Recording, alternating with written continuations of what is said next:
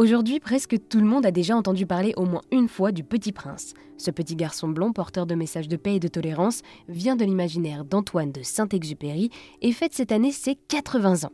Les héritiers de ce livre ont d'ailleurs décidé en 2008 de créer la fondation Antoine de Saint-Exupéry pour la jeunesse. Elle mène des actions à travers le monde pour soutenir la jeunesse. Et par téléphone, je me suis entretenue avec le petit-neveu d'Antoine de Saint-Exupéry, Olivier Daguet. Il m'a affirmé qu'en tant qu'héritier, il avait tout un devoir moral afin de respecter les valeurs de l'auteur. On a un devoir moral parce que on, est devenu euh, héritier de, cette œuvre un peu par hasard, puisque Saint-Exupéry n'a pas eu d'enfant et, et, ma grand-mère, qui était sa sœur, a hérité de son œuvre.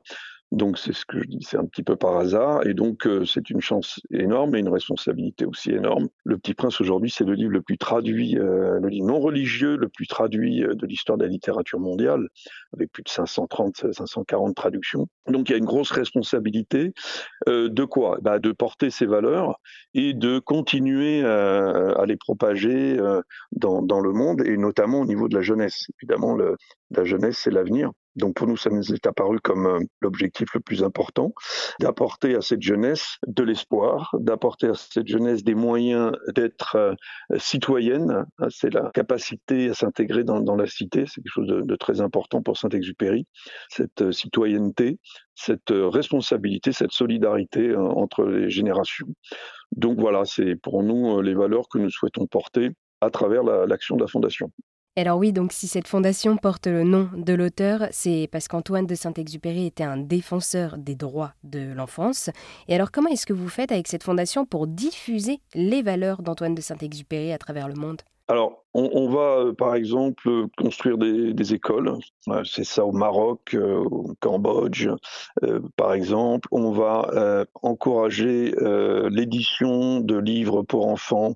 On a des bibliobus qui sillonnent les villages au, Cambodge qui sont difficiles d'accès pour porter la littérature pour les, pour les enfants, par exemple.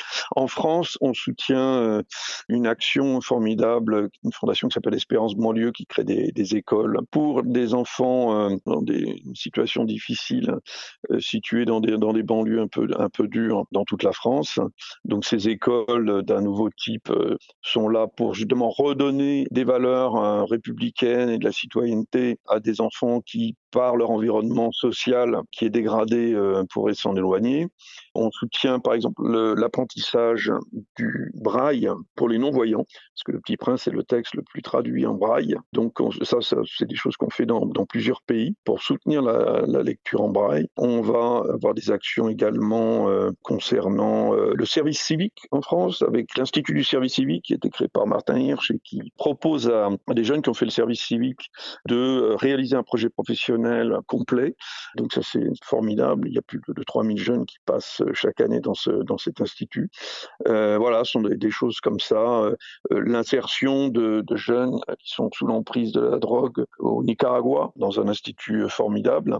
L'apprentissage de la langue française dans certaines alliances françaises au Brésil pour des jeunes qui veulent trouver un débouché professionnel en apprenant le, français. Donc ça... Et alors nous, nos projets sont des soutiens sur le long terme. Donc euh, voilà, il y a des projets qu'on soutient depuis dix ans.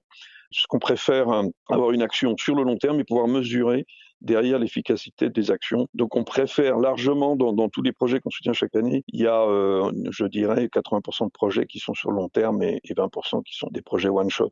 Eh bien, merci beaucoup Olivier de nous avoir présenté la Fondation Antoine de Saint-Exupéry pour la jeunesse qui s'évertue à améliorer le quotidien de la jeunesse à travers le monde.